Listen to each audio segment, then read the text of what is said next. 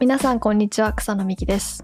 宮武哲郎です。オフトピックはアメリカを中心に最新テックニュースやスタートアップビジネス情報をゆるく深掘りしながらご紹介する番組です今回のトピックはフィクションからリアルブランドは可能なのかについて話していきたいと思いますはい。えー、今日は、あの、ちょっとまあ前、前回も若干そのブランド作りの話だったと思うんですけど、あの前回は時間をどう使うかっていう話だったんですけど、今日はなんかまあそれ、それと、どこまで関係性があるのかわかんないですけど、まあ引き続きブランド作りの、えっと、話をしていきたいなと、え思っていて、で、まあ、なんか最近、いくつかのなんかニュースとか、あの、なんか面白いリサーチがあって、なんかちょっとこの話をしたいなと思ったところなんですけど、なんかどういうふうにブランドとか企業がフィクションを取り入れるべきか、えーっていうような、なんか、あの、まあ、もしかしたら全く意味のない回になってしまうかもしれないですけど、なんかもしかしたら、なんか、実在ブランドのヒントになれたらいいかなと思って、はい、今回ちょっとははっきり言って答えが全くない、えートピックになるのであのどこまで役に立つかわかんないですけどちょっとこの話をしてみたかったっていうところです。どういうまあなんか話？はい。あなんかフィクション、えーをどう取り入れるかという話を、えーする前になんか多分流れ的になんか流れがあると思っていてなぜこの今フィクションの話をするべきなのかっていうところがあるんですけどなんかもともとインスタ映えとかインスタグラムが流行った時ってその完璧な世界をえっとまあ何かしら表現したいっていう、えー需要があってでそれに対してまあ、これもオフトピックの過去の記事とかでも話したと思うんですけど、その、その、そのカウンターではないですけど、まあ、カウンターらしきものとして TikTok が生まれたりとか、あとはよりオーセンティシティとか、なんか弱みを強調するブランドっていうのが増えたと思うんですけど、あの、まあ、その一つの事例とすると、スターフェイスとか、ニキビパッチのはいそうですね。ブランドの可愛いですよね、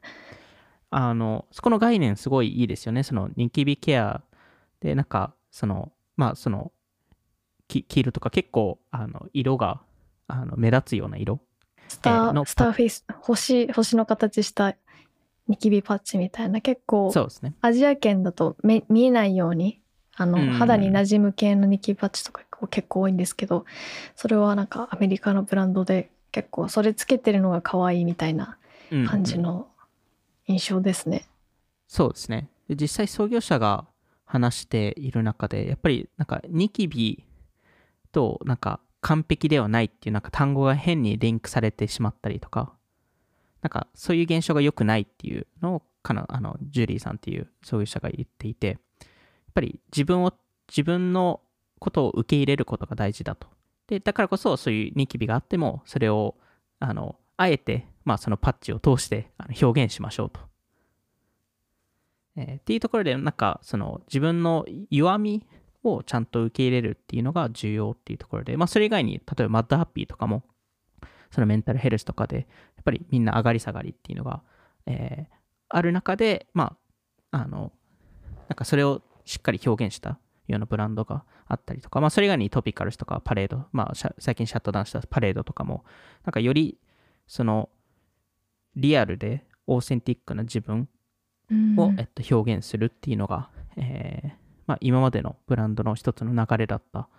えーと思うんですけどなんかこの次に何が来るのかなと思った時になんかやっぱり何かしらカウンターが来ると思っていてでそこでなんかフィクションをなんかよりあの、えー活用するブランドが増えるんじゃないかなっていうのはちょっと思ったところですね。なんかそもそも例えばスターフェイスとかも若干フィクション的な要素っていうのは実際にあってあのマスコットキャラクターとか、えービッグエローっていうキャラクターが、えー実際いてまあそのスターフェイスのあのなんかユニバースでは世界観があったりとかあとあの Ruby っていうハイビスカスのウォーターブランドとかもなんか Ruby ワースっていう、えー世界観を作ったりとか、えもしていいたり、まああと最近結構ブランドがあのアニメ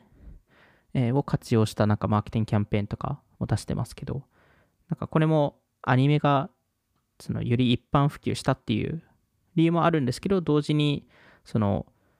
なんか多分ストーリーテリングの一環としてなんかより世界観を伝えないといけない。でそういうところでそのなんかリアルなものを使うよりもアニメとかそういうフィクション要素があるものをなんか使った方がその表現がしやすい。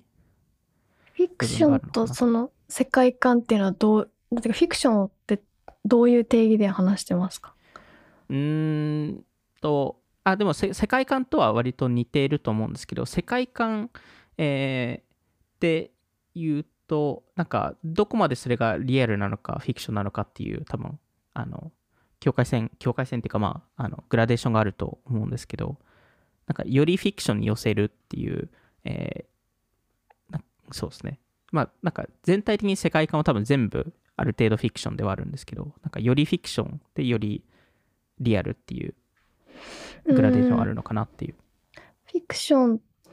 別の言葉で言うなんていうかその日本語とその宮崎さんが持ってるニュアンスちょっと違う。どどうどどういう合ってるかなっていうので聞きたいんですけどなんか想像の世界みたいなので合ってますか？そうですね。なんか例えばなんですけどえっとハウスっていうアルコールのブランドあるじゃないですか。はい。あそこはえっとすごい創業物語をベースにその世界観を伝えているのでう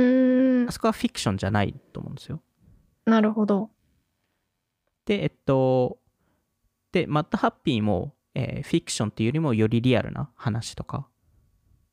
からやっていると思っていて。でスターフェイスとかルビーとかは完全なんかその世界をなんか別のなんか世界を作っていてこういうなんか世界の中でこういうブランドが存在するっていう、えー、定義をしているのでよりフィクションなのかなっていう。でまああのどっちも世界観はあるあのだと思うんですけどそのよりフィクションに頼る頼らないっていうのはあのブランドによってあるかなっていう、えー、で、まあ、その、リアルなブランドがフィクションの世界に入り込むっていう事例は、あの、いくつかあると思うんですけど、なんか最近だと、それこそあの、マクドナルドが、えっと、やった、えー、キャンペーンとかもそうですし、あの、えー、あとは、えっと、数年前にあの、シンプソンズがバレンシアガと、えー、コラボ、えー、したんですけど、なんかそれも、あの、シンプソンズ風な形でなんかバレンシアガのなんかショーをなんか見せたりとか。アニメ出てたんでしたっけ？何ですか？シンプソンズのアニメにバレンシアなんかシンプソンズのアニメーション風のバレンシアガのなんか映像で出たんでしたっけ？あそうですそうです。なんで、うん、あの実際のシンプソンズのあの、えー、エピソードではないんですけどあのバレンシアガとのコラボで、うん、はい。あの特別な動画を出したりとかえー、もしましたし、あとはまあ、なんか一番わかりやすいのは多分おもちゃブランドで、えっと、レゴ。えー、レゴが、あの、レゴムービーってあの映画を出したと思うんですけど、あれも多分500 million ぐらいの映画収入を出して、まあ、プラス続編と、あとスピンオフが2つ、えー、出たりとか、あとまあ、ハズブローっていう、これもおもちゃ会社が Transformers の映画を、えー、出したりとか、まあ、直近ですとあの、バービーとかですよね。あの、まあ、1ビリオン以上の映画収入を出したえー、バービーですけど、まあ、これはあの親会社の待ってるっていう、え、会社が、えっと、よりそのバービーっていうおもちゃに対してそのナラティブを与えられた、うんまあ、そのキャラクターがどういう意味合い、えー、で今現在だとどういう、えーまあ、表現をしたいのかと、えーまあ、そのストーリーを作れたんですけど、まあ、特にバービーとかって多分すごいそれが重要でなんかむしろでもリアルにリアルにノンフィクションに近づいたような気も。それは違う。まあでも、まあ、ナラティブだからフィクションなのか。うん、そうですね。で、バービーって今までストーリーがなかったので。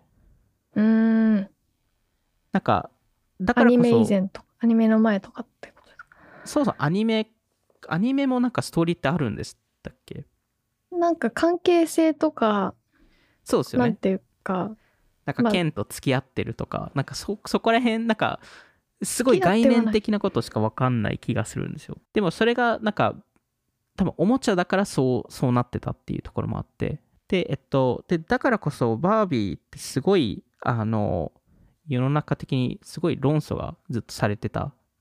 あのおもちゃだと思っていてなんかその、女性のエンパワーメントの代表でもありながらなんかありえない美のスタンダードはい。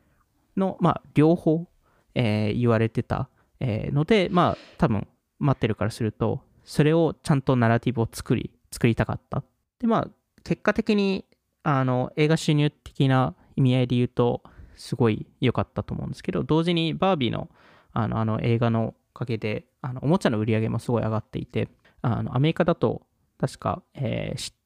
えーっと、今年の7月、8月のバービーのおもちゃの売り上げが前年比から25%上がっているので、まあ、それ、その映画の影響はかなり大きかったなっていうところと、あとまあ165のあのブランドとかリテーラーとのパートナーシップを組んでたので、いろいろやってましたよね。で、まあなんかキャンドル、キャンドルから T シャツからパスタからお寿司から Airbnb からなんかいろいろやってたと思うんですけど、なんかマテルはまあそのその映画の成功を見てではないんですけど、その前からすでに計画はしてたんですけど、あと13個のおもちゃの IP を、えっと、映画化する予定で、あの、まあ、ホットウィルスっていう車のやつから、マジック8ボール、えーから、UNO、えーから、まあ、いろいろやってると思うんですけど、えっと、今年はなんか結構このゲームとかおもちゃ、まあ、ブランドの、ブランドの映画化っていうのが多かったのかな。なと思っていて、あなんかの、うんうん Apple TV でテトリスありましたけど、うんテトリス本体の実写化みたいなのもありましたよね。あれ、ね。なんかそのテトリスのブロックがリアルに落ちてくるみたいなのあってなんかうん、すごいそんな実写の仕方があるんだって その時思ったんですけどなんかあのパあのパックマンとかあ、ありましたね。なんかそういうのなんかすすごいなって思いますね。映画化しようっていうのはなんかすすごいなって思いました。まあ、でもやっぱりテトリスは一個今年まさにそのブランドが映画化したっていう、えーどっところもあちのやつりましたしですか？あでもどっちもだと思うんですけど、まあ、うんうん。どちらかというと Apple TV プラスの方かなっていう。あれも結構フィクショナライズされたものじゃないですか。まあまあベースのストーリーを、うん。あのリアルですけど。自伝系は大体でもフィクショナライズはされてると思います。そうですよね。まあ、それこそ今年だとあと、ナイキ、えっと、エアっていう映画ですよね。えーも出ましたし、あと、あの、プレイステーションと日産が、えっと、グランツ、グランツーリスモっていう映画を、うんえー出していたんですけど、まあ、まさになんかそういうブランドが映画化するっていう流れが、えー続いて、えーいると思いますし、まあ、あとはやっぱりブランドは、そのゲームとかとコラボしたりとかもしていると思うんですけど、なんかこれも、まあ、フォートナイトとかもそうですし、まあ、2015年にルイ・ヴィトンがファイナルファンタジーと組んだりとか、あの、えーブルーベリーがあのマインクラフトと最近やったりとかもしているので、なんかまあいろんな形でブランドとして、なんかどうナラティブを違う形で表現するのか、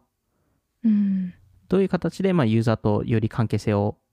深めるのかっていうのを考えて、えーいる中でこのフィクションっていうか、なんかまあ、まあ、コンテンツとかフィクションっていうのを活用してるのかなと思うんですけど、なんか、そう考えると、その、例えば D2C ブランドの中で、まあ D2C ってまあ10年以上領域ってあると思うんですけど、なんか未だにやっぱり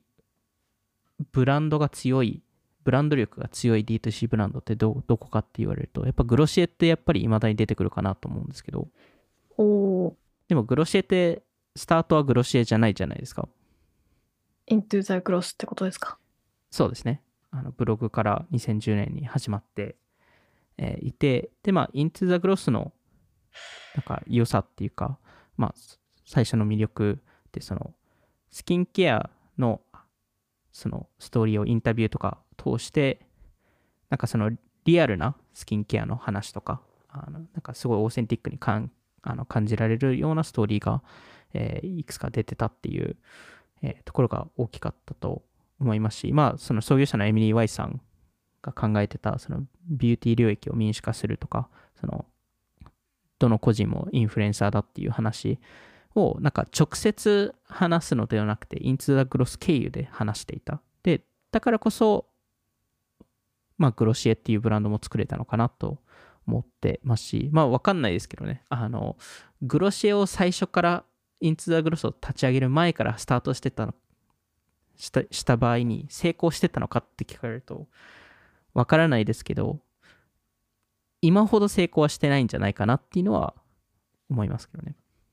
うん、ブログがなかったらってことですか？はい。ブブログがなくて最初から商品からいあの始め始めた場合。人気でした人気その当時の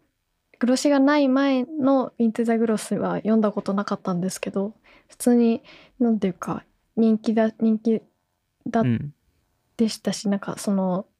誰どういうスキンケアとかメイク使ってるかみたいなのも結構有名な人が出てたりとか結構そうですね。有名ブログでしたもんね。うん。うん。やっぱそこのオーディエンスをうまく活用できたっていうところもありますし、まあそこでなんとなくそのグロシエのなんかストーリー性が見えるっていうか、何を伝えたいのかっていうのがより明確にイントゥグロスのおかげでなったのかなとは思いますね。うんでまあなんかこの今の環境ですとやっぱりより競争が激しい中ですし、まあ、AI とかも活用してクリエイティブとかトレンドもあクリエイティブを簡単に作れたりトレンドサイクルもより速くななる中でじゃあどうやってなんか強いブランドを作るのかっていう話になった時になんかまあ一つのアイディアとしてはなんかフィクションのブランドを作ることうん。かなと思うんですけど、まあ、それを話す場合には、なんかそもそもフィクションのブランドって、今、今世の中に存在するフィクションのブランドってそもそも強いのかっていう話をしないといけなくて。で、まあ、なんか、いくつか多分すごい強いフィクションブランドってあると思うんですけど、あの例えばシンプソンズを見たことある人だと、えっと、ダフビールっていうビールブランドはすごい有名なのは知ってると思いますし、あとはファミリー以外ですと、あの同じようにビールブランドですけど、パータケ・ペイトリオっていうブランドがあれあれば、えっと、あと、まあ、ザ・オフィスっていうテレビ番組だと、あのそもそもそのザ・オフィスのあの会社のダンダー・ミフラン、えーミフリン、えーっていう会社も、えっと、まあ、有名だったり、あのあとシリコンバレーだと、あのパイド・パイパーとアビアビアと、まあ、それこそ去年、草野さんが見たあのセベランスとか、あとあのルーモンですよね。それはなんか商業化してなくてもそれはフィクションのブランドっていうふうに定義してますか？そそうですね、い今のところはその商業化してなくてもいい、あのまずまずフィクション、フィクションのブランドは強いのかどうかっていう話。ああなるほど。でも、なんかそういう意味だと、セベランスもあのグッズ、まあ、オフィシャルじゃないですけど、えっと、えーファングッズとかもめちゃくちゃ人気ですし、あの、あと、サクセッションとかですと、あの、ウェイスター・ロイコっていう、あの、あの、企業が、その、あの話の中で出てくるんですけど、そこのなんか帽子がすごいなんか人気になったりとか、まあ、なんか日本の IP でも、あのドラゴンボールとかだと、あのカプセルコーポレーションとか、もうなんか、それを見ると、なんか、なんかドラゴンボールって理解する人も多いと思うんですよね。うんコンテンツの中のブランドそうですね。うんなんで、まあ、ブレイキング・バッドとかですと、あの、 Los、Los Pollos Hermanos とか、あの、なんか多分その、その、なんか、例えば、ダンダー・ミフリンの、あの、ザ・オフィスのダンダー・ミフリンの、あの、T シャツを着てる人とかって、ちょこちょこ見たりとか、うん。それこそ、ストレンジャー・シングスの、えっと、スターコートモールっていう、あの、出て、その IP の中で出て出てくるモールがあったりしますけど、それ、それの T シャツを着てる人とか、なんか、それこそテッド・ラッソとか、あの、まあ、サッカーの、サッカーについてのテレビ番組ですけど、あの、そこで、そこのチーム、AFC リッチモンドのユニフォームも実際販売されて、まあ、一時期ナイキのサイトでも販売されていて、で、それを着てる人も結構いたと思うんですけど、はい。なんか、まあ、このフィクションのブランドって、まあ、そもそもなん、なんで、そもそも人人気なフィクションのブランドっていうのは存在しますと。はい。で、えっと、これを、なんか、あの、フィクションブランドを研究した人がいて、うんえーそれのなんかデータベースを作った人がいいるんですけど、なんか、The Fictional Brand Archive っていう、あの、研究した人がいて、それがすごい面白かったんですけど、はいあのまあ、なんで、まずは、まあ、こ実際に人気な、えっと、まあ、そのストーリーの中で出てくるフィクションのブランドっていうのが、えーあって、まあ、それに、そこのグッズとかを購入する人も実際いますと。で、えっと、さらに、まあ、フィクションのブランド、えーに関しては、場合によっては、その映画、一つの映画だけではなくて、複数の映画に出てくる時もあるんですよね。なんで、まあ、有名なあの事例とかでいきますと、えっと、タランティーノ監督、えーが、えっと、レッドアップルシガレッツっていうタバコのブランドあるんですけど、あの、それがパルプフィクションっていう映画で出てくるんですけど、同じブランドがキルビルにも出てきますし、えー例えば Once Upon a Time in Hollywood にも出てきくるので、なんかそれはタランティーノ監督のセックスユニバースの中で出てくるブランド。あとは、なんかピクサーとかだと有名ですよね。あの、ピザプラネット。あのトラック、トラックが多分、えっと、唯一多分出てないのがミスターインクレインインクレディブルですけど、それ以外の多分ピクサーが全部にピザプラネットのトラックが出てきたりとか、まあ、ピクサーはこれ複数ありますよね。あの、あの A113 っていうサインが出たりとか、何でしたっけ？ピクサーの本社のなんかえっと、あれは、えっと、確かあの、カリフォルニア芸術大学のなんか授業の、あの、あなんか部屋の番号かなんかなんーですよね。あーなるほどななんで、多くのアニメーターがそこを通ってるっていう。なんで、まあ、そういう、まあ、なんかその映画監督とか映画、その映画を作る会社が、えー出すフィクションブランドっていうのが、フィクションブランドもあれば、あの、えー小道具メーカーもフィクションブランドを作ったりとかもしてるんですよね。で、まあ、あの、もちろんその映画を作ってる時に、なんかすべて、例えば車とかも、なんか、まあ、例えばビールとか、なんかドリンクとか食べ物でも、なんか全部、まあ、スポンサーっていうか、そのプロダクトプレイスメント、えーをもらえるわけではないので、で、あの、状況によっては、ブランドがそこになんか自分の名前を出したくないっていう時もあるんですよね。まあ、特にネガティブなイベントの時なんで、あの、あの飛行機が墜落する時に、ユナイテッド航空って出したくないんですよね、ユナイテッドは。うーん。もちろんですけど。はい。えー。なんでまあそういうあの時に、えーそれ専用に、えっと、その小道具メーカーたちが、えーフィクションのブランドをそこで作ってくれるんですけど、うーん。なんかそれもあの場合によってはいろんなテレビ番組とかあの映画とかで同じブランドが出てくるんですよ。うーんなんで、一つ有名なのがハイズラービールっていうビールブランドなんですけど、それがあの、えっと、1977年に設立したインディペンデント・ストゥディオ・サービスっていう小道具メーカーが、えー作ってるブランド、えーブランドっていうかまあ商品で、あの、彼らは、あのそれこそキャプテンアメリカの盾とか、あの、ソーのハンマーとか、結構有名なあの小道具も作っているんですけど、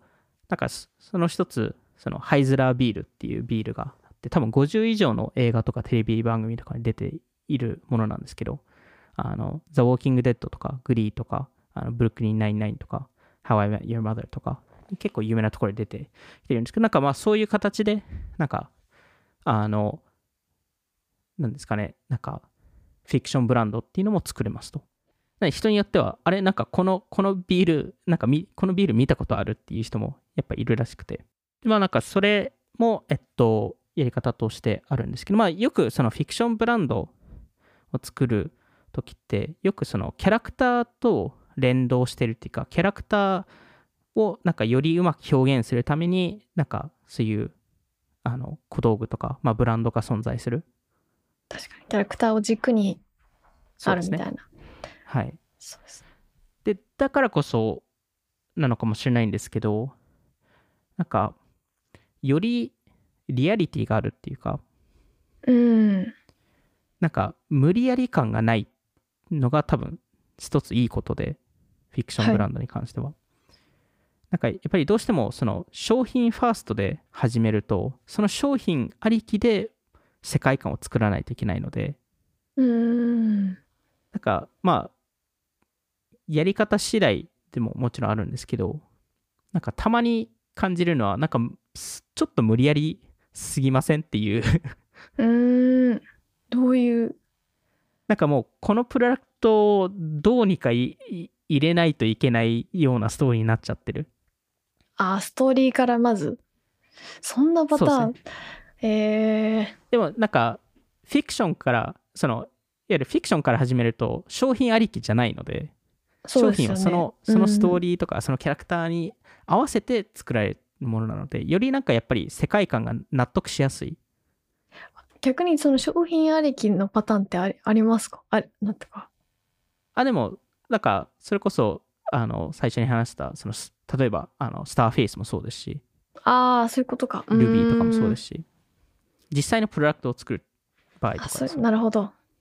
なんで、なんかその無理やり感をなんか見せないためにどうすればいいかっていうところでなんかもしかしたらそのフィクションから始めるっていうのもあると思うんですけど、なんか、まあそういう意味だとなんかラルフ・ローレンとかやっぱすごいなっていうのを思いますよね。あの、彼だとなんかアパレル商品も扱っていれば、タオルとかもなんか扱っていれば、なんかレストランとかもやってたりするんですけど、なんかしっかり全部においてなんかそのワールドビルディングができてると思っていてなんかはい。彼のあのコロラド州にあるあの、えー大牧場があるんですけど、えー WRL ランチっていう場所なんですけどそこもなんかすごいしっかりデザインされていてでなんかそこに見学しに行った記者がいたんですけどラルフ・ローレンがその記者に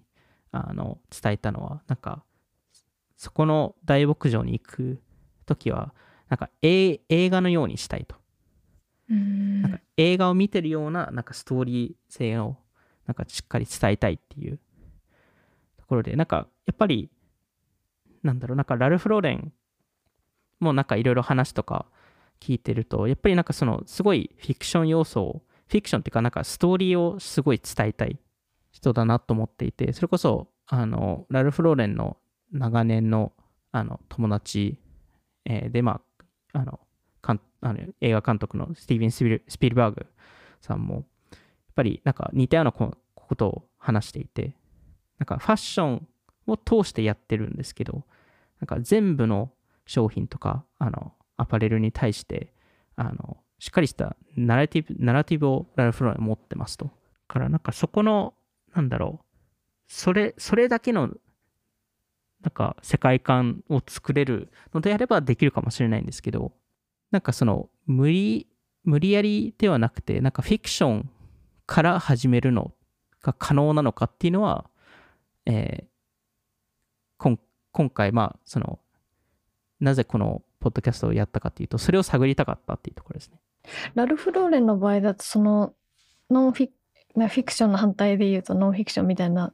ところのその今これまでの歴史をっていうところをストーリーテリングしてるのとはちょっと違うんですか？歴史ではないんですよね。なんか歴史に若干基づいた感じではあるんですけどやっぱり彼が思い描いた世界なので。うーん。なんかあのリアルの部分もあればリアルじゃない部分もあなんかこの組み合わせはリアルじゃなかったりとか。なんかあえて年代を超えたピースを2つその同じ部屋に入れたりとか。なんかそれはなんかリアル性を求めてるっていうよりもなんか彼が描いた世界観なので。へえなんかそこのなんか作り方は絶 絶妙にうまいなっていうのはやっぱすごいすごい人だなっていうのはなんかまあ僕は写真を通してしか見見えないんですけどなんかそう思いますね。まああといろんな人のリアクションとか見てですけど。うーんでもなんかこのフィクションからリアルにいけるのかっていうところになるんですね。まあ今まで話した内内容だと、まあリアル、えーブランドから始めるのがもしかしたら、まあ多少ない難しいかもしれない。で、フィクションから、えー始めてもいいかもしれないですけど、で、フィクションのブランドも実際成功してる、成功っていうか、まあ、あの、えー人気、えなおかつグッズを購入する人はいるんですけど、フィクションのブランドからリアルのブランドに行けるのか。うん。っていうところと、えっと、少ないん。ですけど、いくつか事例はありますと。で、そのうち一つが、えーババガンプシュリンプっていうレストランって知ってます知らない気がしますあの、東京にも実は多分2店舗あるん。ですけど、あの、えーで、大阪にも1店舗あって、あの、シーフード系のレストランなんですけど、うーんあのアメリカから来た。えっと、多分グローバルで34店舗あるんですけど、あれは、えっと、元々フィクションから始まってるんですよ。はいで、えっと、どこから始まってるかというと、フォレスト・ガンプっていう映画があるんですけど、うんそこ、そこの、えっと、そこで出てくる会社なんですよ。で、えっと、まあ、あの、その映画の中ですと、フォレスト・ガンプ、まあ、フォレストが、えっと、あの、ババガンプ・シュリンプっていう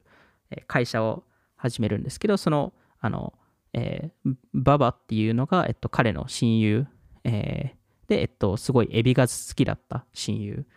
だから、まあ、このババガンプ・シュリンプっていう、えー名前に、えーしているんですけど、まあ、その、それを、映画を見た、まあ、ある起業家、えーが、えっと、まあ、なんかシーフード系のマーケティング、あの、代理店を、えー運営してて、ちょっと苦しんでたんですけど、そこで1994年にその映画、その映画会社、映画を制作した会社と、あの、ライセンス契約を結んで、あの、なんかレストランっていうよりも、まずは、あの、えー確か冷凍したエビかなを販売したいと。なので、えっと、まあ、ババガンプシュリンプっていう名前を、えっと、使わせてくださいと。うんで、まあ、同時に映画のグッズも、えー作りますと。言って、まあ、あの、それこそ直近のあの映画バービーみたいに、あの、その映画制作会社は何社かと提携して、その、あの、えー映画のロゴとかを、えっと、ライセンスしてたんですけど、この、あの、その冷凍のエビを売ってた、えー人に関しては、えっと、それが結構人気で、で、人気になったからこそ、えっと、ある日、違うパートナーの人からアプローチされて、なんかレストラン作るのもいいんじゃないかと。で、1996年に最初のババガババガンプシュリンプっていうレストランを作ることになるんですけど、まあ、そこから今、まあ、34店舗まで成長していて、で、えっと、実際中に入るといろんなフォレストガンプのテーマとか、なんかグッズとか販売してたりもするんですけど、多分なんですけど、あの、ほとんどの人は今そこに行っても、そうそうフォレストガンプを見てない人が多分より多くなってるので、うん。それ、フォレストガンプと関係してるっていうのが多分知らない人が多いと思うんですよ。うん。で実際に僕もい行ったら多分分かんないと思うんですよ。なるほど。なんで、これは一つ、フィクションからリアルになって、ある程度成功したのかなっていう。おところで、でもう一つ、なんか、このフィクションからリアルに行って、な多少なり成功しした、えーところでいきますと、えっと、ウィリー・ウォンカ・キャンディー・カンパニー。ああで、まあ、これは、あの、それだからあの、チャーリーとチョコレート工場、えーの、えっと、IP の中で出てくる、えーウィリー・ウォンカ、えーの、えっと、えーまあ、会社を、えっと、実際、あの、フィクションからリアルにしたっていうところなんですけど、ここの会社の、あの、ここの、まあ、ブランドの、えっと、立ち上げって、一つ、あの、面白くて、あの、最初に、そのチャーリーとチョコレート工場の IP、まあ本からスタートしてるので、それが、えっと、映画化、最初の、えっと、実写化された映画、えーが出るなった時に、あのその映画制作会社がお金がそんなになくて、うんあの資金を、えっと、あのまあ、いわゆるスポンサーしてくれる会社を探しに行ってたんですよ。はい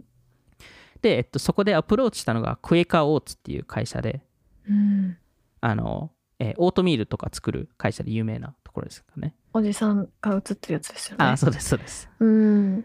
あの、そこがちょうど新しいチョコレート、チョコレートバーを作ってたんですよ。うんで、彼らが思ったのは、あ、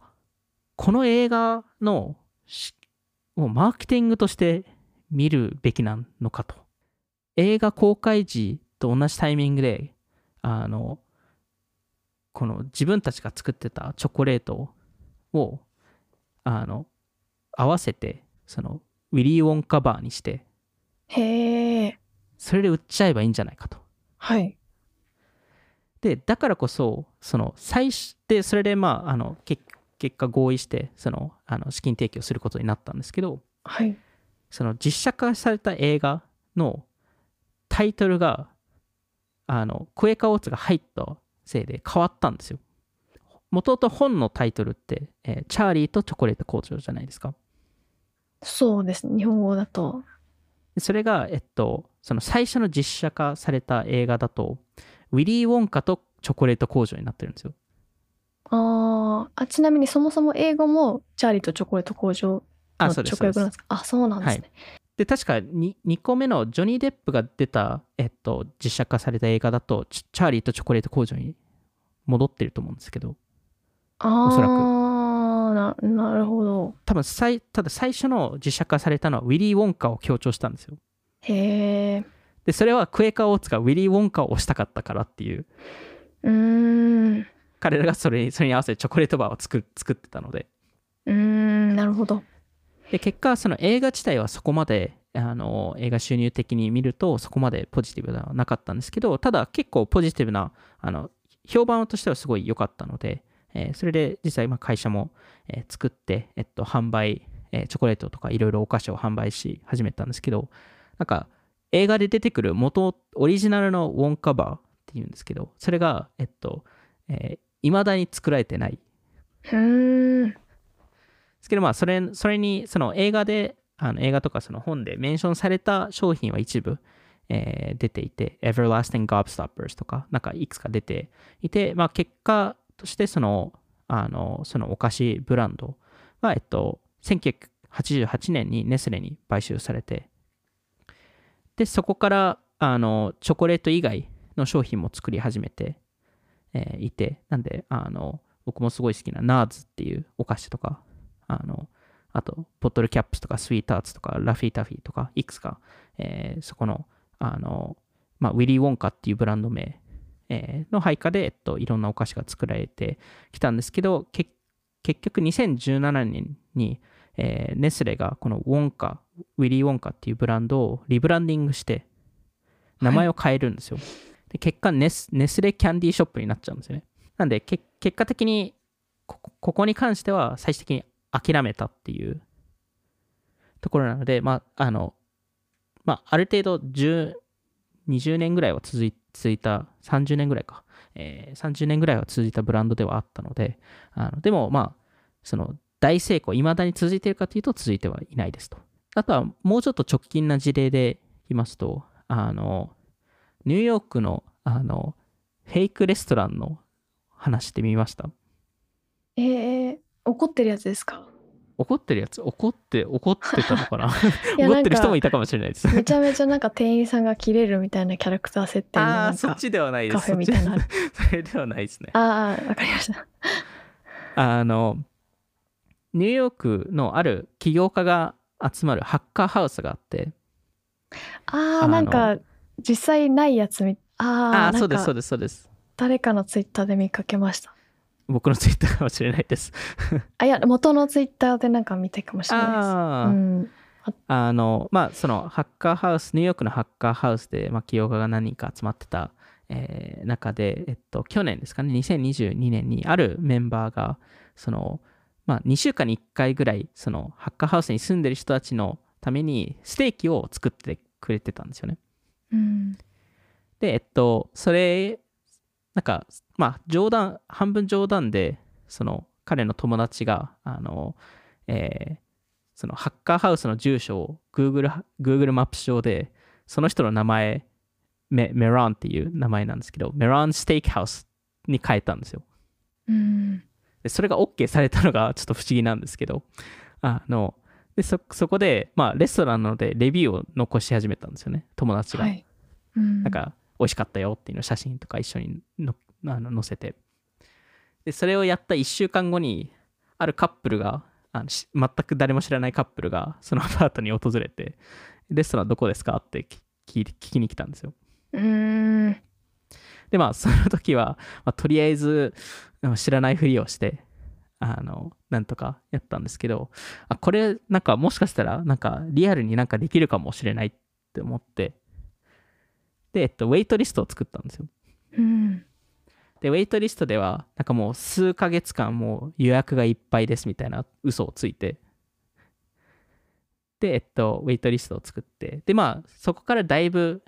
時間を空けたんですよ。まあ、ウェイトリストでいろんな人が登録してるのを待って。で、えっと、ウェイトリスト始めたのは2022年の、えー去年の5月。はいで、えっと、ようやくそれを、えっと、2000えー今年の2023年の、えっと、9月時点で900人ぐらいウェイトリスト乗ってたんですよ。うん。で、まあ、その時はすでにもうハッカーハウスから引っ越ししてたので、なんで、あの、そこ、そこを使えなかったんですけど、なんか、これは、チャンスがあると思って、どこか場所を1日だけ借りて、1日のレストランをやろうと。で、えっと、8月からそのウェイトリストに載ってる人たちに電話し始めて、うん。あの、ちょっとあの、ハッカーハウスの住所は、あの、今ないんですけど、今新しいロケーションをあ開けるので、あの、そこに来てくれませんかと。で、えっと、結果140人ぐらいが、えっと、予約してくれて、うん。で、えっと、あの、誰一人レストラン経験者がいなかったので、もうあらゆる友達を呼んで、結果なんか65人ぐらい友達をスタッフとして呼んで、はい。もうゼロからレストランを 作るっていう、えーすごい面白いあのプロジェクトを、えーやったんですけど、なんか実際ちゃんとメニューもあコースメニューであのコンセプト付きのもので、あとはなんかまあいろんなパフォーマンス的にあの、えードレイクのフェイ嘘のファンを外にあのあの設置して、うん。まあ、いわゆるなんかセレブが入ってるかのような雰囲気を作ったりとか、いろいろやったんですけど、なんかこれも、なんですかね、なんかうまく、なんかフォーモーとか、なんかそういう現象を使って、あの、フィクション、フィクションから始まったブランドが、まあ一日だけですけど、現実化したっていう。うん。面白い。なんかそういうのがもっと出てくるかもしれないなと思いながら、まあ難しいのはこれがちゃんと長続きできるのかとか、クオリティ担保できるのかとか、多分そういう問題はいろいろあると思うんですけど、なんかこのフィクションから始め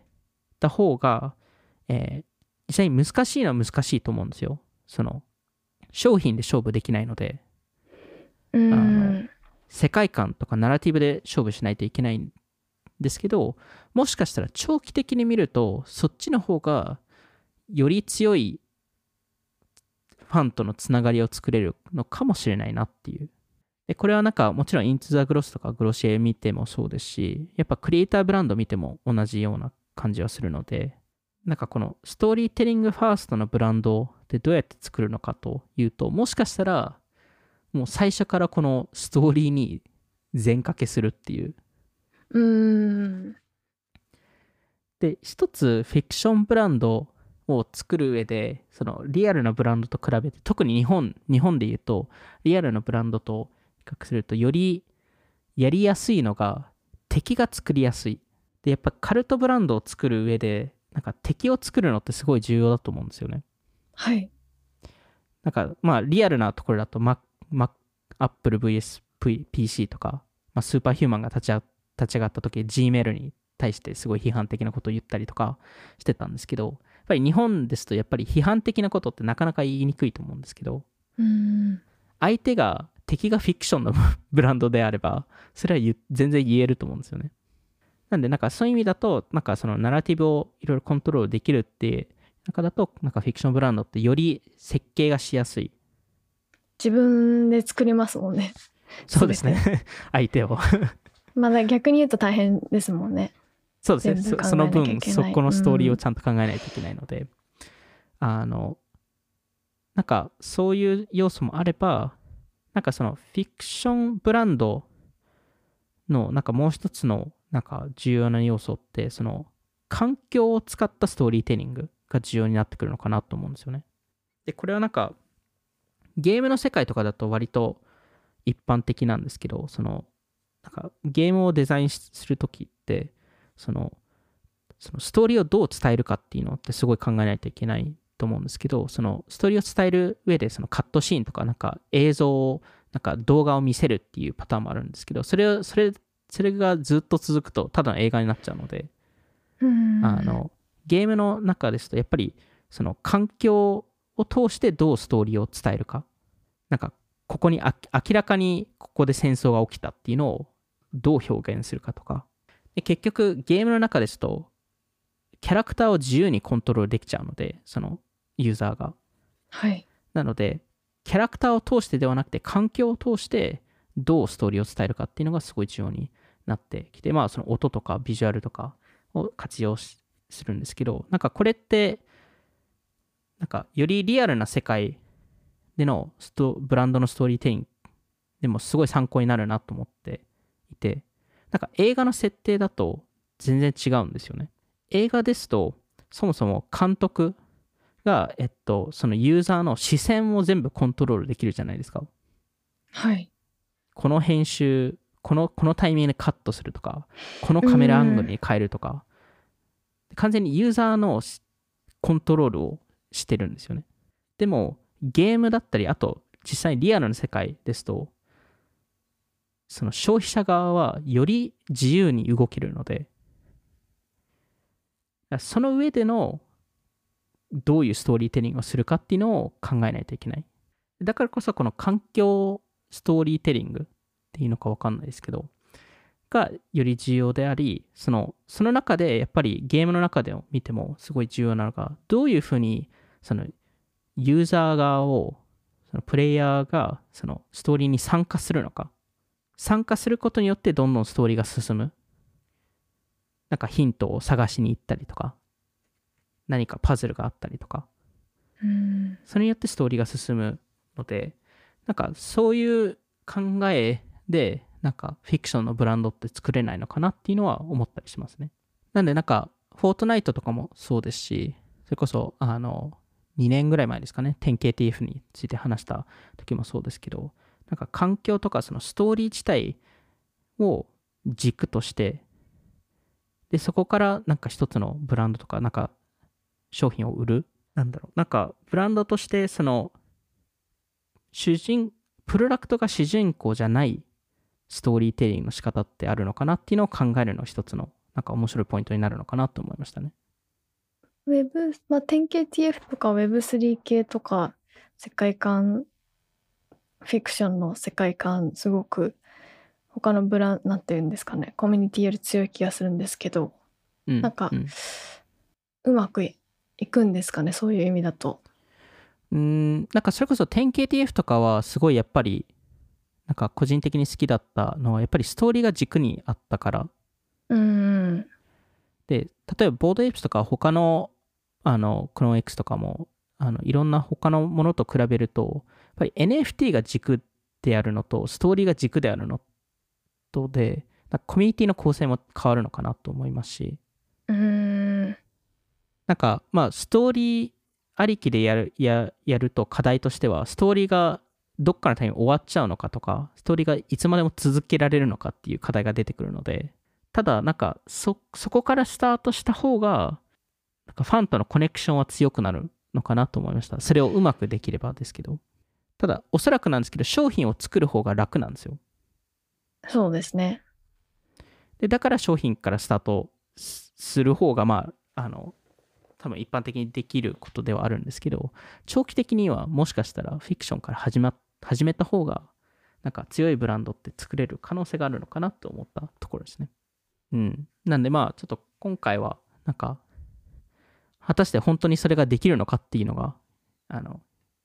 いろいろ疑問としてまだ出てくると思うんですけど、なんかそれに挑戦する起業家とか、なんか、なんか D2C 商品じゃなくてもいいと思うんですけど、それこそソフトウェアとかでもいいと思うんですけど、なんかそういう事例をもっと見てみたいなっていうのは思いましたね。はい。じゃあ今回も聞いていただきありがとうございました。気になった方はオフトピック JP のフォローお願いします。そしてメンバーシッププログラムオフトピッククラブもノートでやってるので、ぜひ気になった方はチェックしてみてください。それではまた次回お会いしましょう。さようなら。さよなら。